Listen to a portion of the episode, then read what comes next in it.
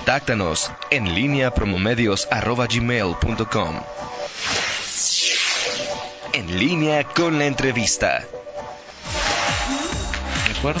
8 de la mañana con 5 minutos. Eh, está en la línea telefónica y agradecemos, como siempre, que tome la llamada el secretario de Salud, Daniel Díaz. Secretario, muy buenos días. Gracias por tomar la llamada. Eh, ¿Cuál es el panorama este lunes por la mañana del coronavirus? Y sobre todo, secretario, si estamos sobre reaccionando o estamos haciendo las cosas bien como sociedad. Secretario Daniel Díaz, buenos días. Toño, Rita, Miguel, los saludo con mucho gusto a todo el auditorio que nos escucha. Muchas gracias por la oportunidad de platicar un poquito sobre un tema muy importante como es ahora las medidas de prevención y de protección contra el coronavirus. Platicamos en algún momento que parecía inevitable que el virus llegara a nuestro país. Ya hay cinco casos en, nuestro país. Afortunadamente no hay casos hasta este momento en el estado de Guanajuato. Nosotros seguimos haciendo una vigilancia epidemiológica exhaustiva, pero sobre todo enfatizando las medidas que nos van a proteger de adquirir la infección. Estas son el lavado frecuente de manos y evitar estarse tocando la nariz, la boca, los ojos, limpiar muy bien con agua, con jabón, con alcohol en gel, las superficies eh, donde nosotros estamos laborando, estamos conviviendo todos los días y muy alertas, muy atentos a las noticias oficiales que se den para evitar alarmar a la población, esas fake news de redes sociales o la información no asertiva, pues eso causa alarma y es justamente lo que no queremos ocasionar pánico en la población, sino que más bien todos estemos tan atentos de que estas medidas preventivas nos pueden ayudar a mitigar bastante la presencia de casos, sobre todo de casos graves, adquirir un estilo de vida saludable, porque quienes más riesgo tienen, por ejemplo, son las personas que fuman, quien tiene enfermedad pulmonar o cardiopulmonar, enfermedades crónico-degenerativas, las mujeres embarazadas, siempre pertenecen a estos grupos de pacientes que pueden ser más vulnerables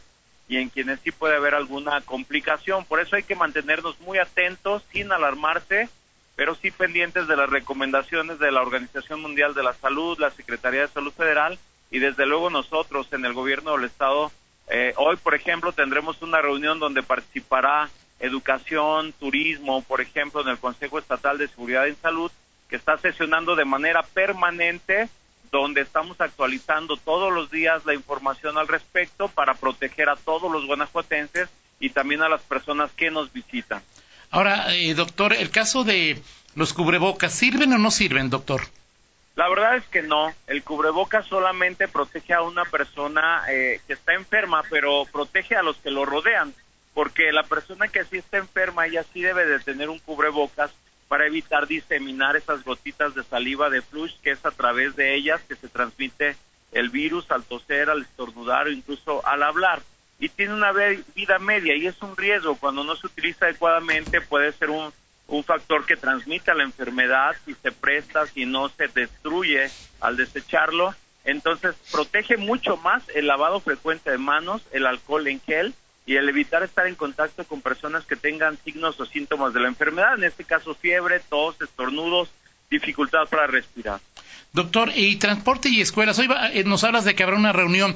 ¿Alguna recomendación especial para transporte y escuelas? Tomando en cuenta un dato, doctor, cinco casos de coronavirus en México, más de 160 mil de influenza. O sea, es decir, también hay que poner eh, eh, cada tema en su lugar, ¿no, doctor?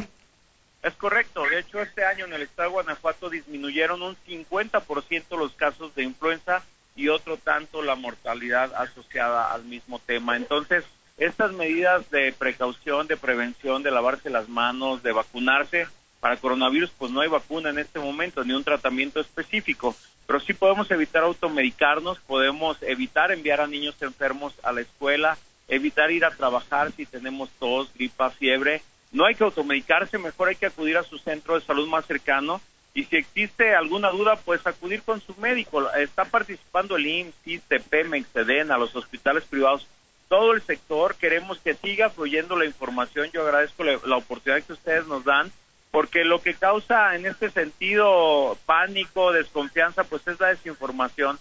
Así que cada espacio que ustedes nos brindan lo estaremos aprovechando y estaremos a sus órdenes para que las personas sigan haciendo su vida, pero sí enfatizando las medidas que van a evitar que nos enfermemos como repito, es el lavado frecuente de manos y evitar tocarse la cara, la boca, la nariz o los ojos. ¿El calor, doctor, eh, reduce la probabilidad de que el virus se extienda? No se ha demostrado que esa medida realmente sea una barrera que evite que el virus se disemine, por lo tanto hay que enfatizar muchísimo las medidas de prevención y decirle también a la población que tenemos un sistema de salud sólido, fuerte. Ahorita 51 epidemiólogos están capacitando, supervisando las unidades médicas, checando que las áreas donde pudieran llegar los pacientes graves en este sentido estén bien equipadas con respiradores y que recordarle a la población que el 80% de los casos son casos leves, pero no hay que desestimarlos, no hay que subestimar esto y el calor no se ha demostrado pues que sea un factor que evite que se transmita el virus. Miguel Zacarías. Sí, buen día, doctor Daniel Díaz, habla Miguel Zacarías. Oye, en comparación con, con lo que ocurrió, ahorita que Toño preguntaba del hace de si el virus se puede expandir con todo y calor, el de la influenza H1N1 surgió en mayo de 2009 y, y, era en época ya de, de calor. ¿Qué, eh, ¿Qué comparación podemos establecer a lo que vivíamos hace eh, 11 años? 11 años con el tema, y sobre todo porque, bueno, de, de origen en, en, en, México se dieron los mayores casos de ese, de ese, de ese virus. Eh, es, es distinto a las medidas, estamos más fuertes, eh, es algo similar a lo que pasó en aquel momento por el hecho de que este virus se ha importado, doctor. El escenario es muy diferente, sobre todo la infraestructura en salud en Guanajuato se ha fortalecido muchísimo. Déjame decirte que, por ejemplo, tenemos 600 respiradores, 650. No los tiene ningún otro estado de las características de Guanajuato. 200 espacios para atender a pacientes con enfermedades graves como las terapias intensivas. Pero donde no podemos confiarnos es en las medidas de prevención. Este virus no solamente está poniendo en una encrucijada o a reto los sistemas de salud, también la organización de la sociedad, la cultura, la educación para la salud, eso finalmente te previene de tener enfermedades, en este caso coronavirus, pero también influenza, enfermedades diarreicas, eh, cualquier tipo de enfermedad que pueda ser prevenible con estilos de vida saludables, dejando de fumar, alimentándose adecuadamente, haciéndose, haciendo ejercicio, manteniéndose firme, eh, fuerte en nuestro sistema inmunológico, bien alimentados eso protege también muchísimo y en eso es en lo que tenemos que enfatizar, hacer conciencia y donde toda la población puede participar. Ahora, doctor, eventos masivos como eh, el, rally que se viene, los partidos de fútbol, eh, algunas ceremonias eh, religiosas, personas que estén pensando en viajar a China, que estén pensando en viajar a, a Italia, guanajuatenses que estén estudiando en Italia y que hoy regresan, eh, todo esto, digo, hay un proceso, o sea, ya nos lo habías platicado, secretario, es inevitable que llegara a, México, ya llegó, era inevitable que llegara a Guanajuato. Eh, eh, ¿qué, se puede viajar o no se puede viajar? ¿Puedo ir al rally? ¿No puedo ir al rally? ¿Voy a Zapica? ¿No voy a Zapica? Eh, ¿Saludo de mano o no saludo de beso? ¿Cuáles son eh, recomendaciones más de comportamiento eh, social más que personal, además de las de personal tan importantes que nos dice, secretario? Muy buen punto, muy importante. Sí podemos ir al rally, sí podemos ir a Zapica, eh, pero es importante que empecemos a no saludar de beso, abrazo y apapacho.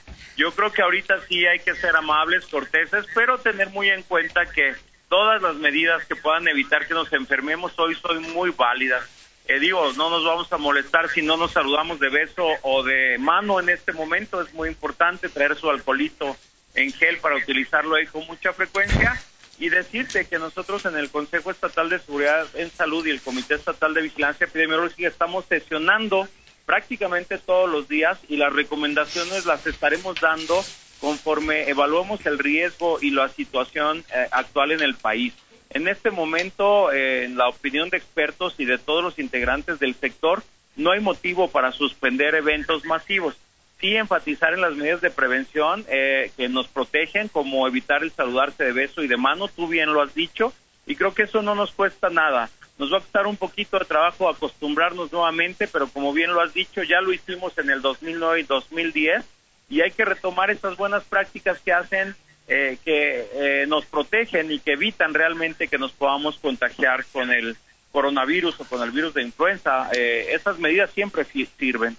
Perfecto. Me negaba a preguntarle, pero, pero tengo que preguntar, doctor. barba y bigote afuera o, los que ya tenemos? digo, porque he leído muchos muchos mitos y realidades, doctor, y Rita me dice que te pregunte, y por eso, te pregunto es... Sí, mira, algunas situaciones como las corbatas, como la barba y el bigote, se prefieren no utilizarlas, digo, no somos restrictivos ni está prohibido, pero sí hay que enfatizar en todo lo que sí nos puede proteger y esta es una medida que en cierto momento puede hacer que se queden sobre superficies el virus y a través de ello pues transmitirlos. Por eso también hay que limpiar las superficies y en la medida de lo posible evitarlo. No no es una medida así a rajatabla, pero es una recomendación desde luego buena. O sea, no, no, usar corbata, doctor.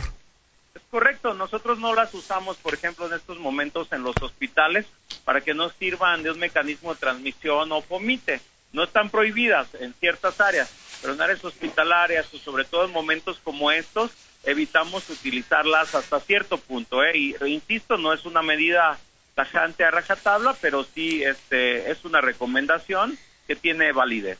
Es un virus inédito, eh, doctores, y, y bueno, es el número de casos va a seguir siendo, va, a seguir creciendo. ¿Cuál es la ruta que los expertos de la Organización Mundial de Salud dicen que tendrá el coronavirus para que, bueno, vayamos aceptando lo que va a pasar y eh, diferenciemos lo que va a pasar a lo que las eh, eh, noticias falsas establecen, doctor? Mira, en este momento en las Américas, pues ya lo tiene Canadá, Estados Unidos, México, Ecuador y Brasil. Entonces, bueno, la verdad es que esta movilidad, la globalización, el hecho de que las personas vayan de un lugar a otro con bastante facilidad, pues eso puede hacer que en cualquier momento se disemine. Lo que va a hacer la diferencia es la conciencia que hagamos en cuanto a las medidas de prevención. Repito, el lavado de manos es fundamental, no automedicarse y que se tenga un sistema de salud pues que tenga la capacidad de respuesta. Tú lo has dicho, es inédito. Nosotros nos estamos preparando muy atentos a cómo se comporta este virus en el mundo y capacitando al personal de salud, pero también es muy importante que la sociedad tenga conocimiento de que con medidas muy sencillas podemos evitar enfermarnos. Entonces, es participación social, desde luego fortalecimiento de los sistemas de salud, pero todos debemos participar en todos los grupos de edad. Hay que hablar con los niños, con los integrantes de nuestra familia, con nuestros compañeros de trabajo, limpiar las superficies donde colaboramos. Si alguien está enfermo, pues que no vaya a trabajar, si un niño está enfermo, pues también que no se le envíe a la escuela. Por eso vamos a reactivar los filtros escolares hoy en esta reunión donde participará personal de Secretaría de Educación y vamos a estarles informando continuamente cuáles son todas estas medidas y cómo se presenta esta situación en el país y en nuestro estado, desde luego.